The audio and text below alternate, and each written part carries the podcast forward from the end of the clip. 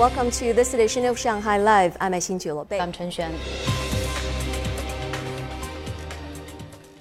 Chinese President Xi Jinping is at the opening ceremony of the 14th National Games, which opened today and run through September 27th in Xi'an, capital of Shaanxi province.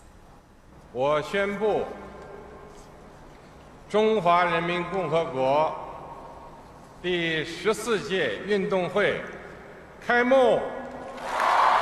More than 12,000 athletes will compete in 595 disciplines across 54 sports. The majority of the action is taking place in 13 cities in Shaanxi. Another six events, including sailing, canoe slalom, surfing, fencing, and breaking, a competitive form of breakdancing, will be held in seven provinces, including Zhejiang, Shandong, and Sichuan. 50 experts from 15 countries and regions were given the Magnolia Silver Award this afternoon in acknowledgement of their contributions to Shanghai's development in business, culture, healthcare, education, and technology. Zhang Yue was at the ceremony and brings us more.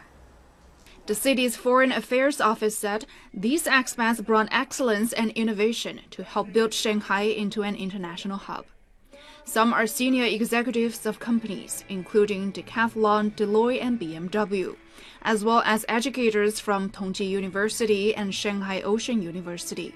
The recipients also include scientists, engineers, and artists. Maciej Lipicki, managing director of Chinese Polish Joint Stock Shipping Company, was granted the award for his contribution of ensuring goods continue to be transported around the world during the pandemic.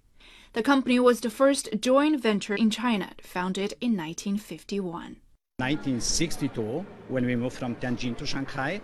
So we are very happy and we are grateful. And environment in Shanghai, it's really, really excellent. You know, so for I guess not only for Polish because we are a Chinese Polish company, but all foreigners here in China. Cooperation with local government is excellent. Pius Hornstein, the country lead of Sanofi China, is another recipient for his dedication and contribution to the local healthcare industry. The Switzerland native describes Shanghai as the door to the world, and the city is home to the headquarters, R&D center, as well as Asia Pacific R&D hub of Sanofi China. China is already our second largest market in the world, so we want to continue to really foster that collaboration. We want to bring even more innovation to China. We want even more localization in certain areas. Other recipients also include Stephen Rancourt, copy editor of SMG's ICS News.